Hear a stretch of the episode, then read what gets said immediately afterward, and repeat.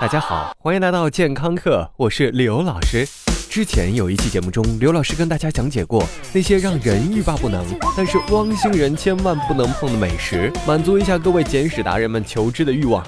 虽然刘老师也知道，很多人身为减屎官，在公共场合很少委身给自己的主子们捡屎，企图保留一些颜面，但其实你不捡，那才叫颜面扫地。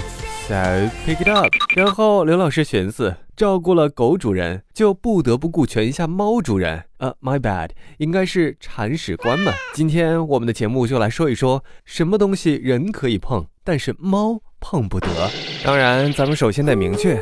明目张胆的药物、酒精、清洁剂或者任何本身带有毒性的东西都不在本次讨论之列。我们要说的是那些在生活中看似对人完全无害，甚至有益的东西，但是对于喵星人来说却可能是极大的伤害。喵星人克星一：百合和萱草属植物。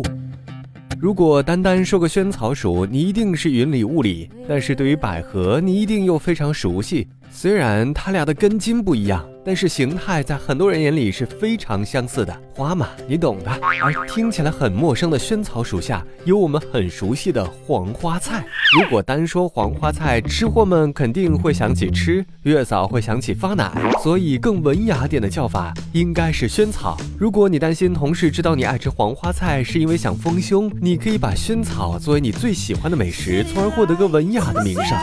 Anyway，误食百合或者萱草的喵星人会因为其中的一些成分造成肾脏衰竭，如果得不到及时的治疗，显然是致命的。比如，当喵星人误啃了百合花瓣而出现了流口水、精神萎靡等症状，并不是他吃撑了或者刻意卖萌，而是他中毒了。但是在过几个小时之后，他们又会活蹦乱跳。也许你以为这没什么。但其实，在食用后的十二个小时左右，毒性才会开始损害猫的肾功能。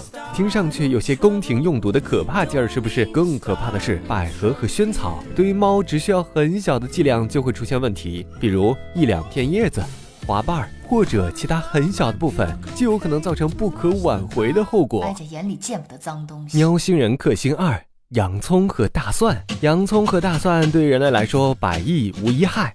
除了会让你口气清新到永远单身，但是对于猫来说却是相当危险的。最直接的来说，洋葱和大蒜会造成猫的肠胃不适，比如发生呕吐和腹泻。这个俩对于汪星人也绝对不会手下留情。但是猫对于洋葱的敏感要更加强烈，洋葱中的纯天然物质能够摧毁猫血液中的红细胞，造成非常难以察觉原因的贫血，而且可能会是致命的。对于喵星人来说，极其少量的洋葱就可能造成贫血的发生。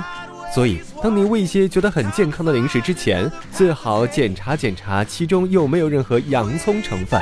喵星人克星三：巧克力。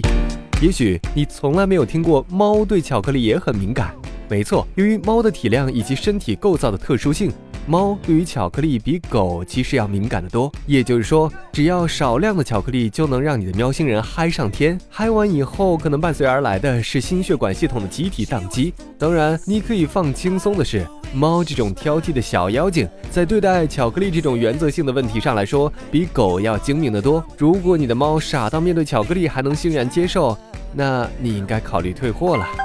喵星人克星四五彩鱼。五彩鱼属是一类非常受欢迎的家庭景观植物，一些爱猫的无聊人士想必对于植物装点家也是非常热心的。这些叶子非常漂亮的观赏植物其实是有毒的，不仅对猫有毒，对人其实也有毒。什么？你说是不是傻？把有毒的植物种在家里？Maybe。但是五彩鱼属作为一种常见的观赏植物，每年造成全球百分之十三的宠物因为植物中毒的事件。同时，在最容易让人类中毒的植物榜单中排名第四。喵星人只要接触到这些植物，就会造成不适甚至口腔过敏，因为这些植物含有大量草酸。草酸对于喵星人的刺激性远远高于人类。而应该让猫爸爸、猫妈妈们担心的是，能作孽的五彩鱼类并不是总是那么五彩，它们的形态大小各异，也许在你不知不觉中，你已经把它们带回了家。健康课英语角，So what to do if your cat eats one of these things？如果你的猫误食了这些，怎么办呢 ？Call a vet if your cat is vomiting, lethargic, or showing anything that you think may be a symptom of poisoning. Get him or her to the vet right away. 当症状出现，马上把你的猫送医吧。呕吐，vomit，昏睡的，lethargic，兽医，vet，其实是 veterinarian 的简写。If your cat isn't showing symptoms yet, but you know he ate something he shouldn't, call and ask what you should do. Don't try to induce vomiting or give any medications on your own. 如果你确定喵星人吃错了东西，但是还没有出现症状，请咨询医生，不要人工催吐。也不要给喵咪们喂任何人吃的药物，催吐，induce vomiting。感谢收听，回见。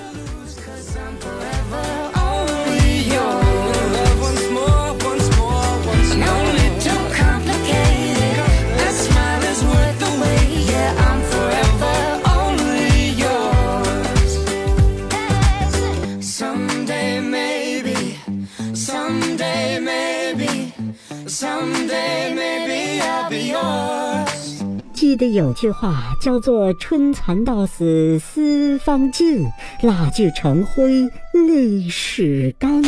原来这句话就是形容您的。老师，请收下我的膝盖。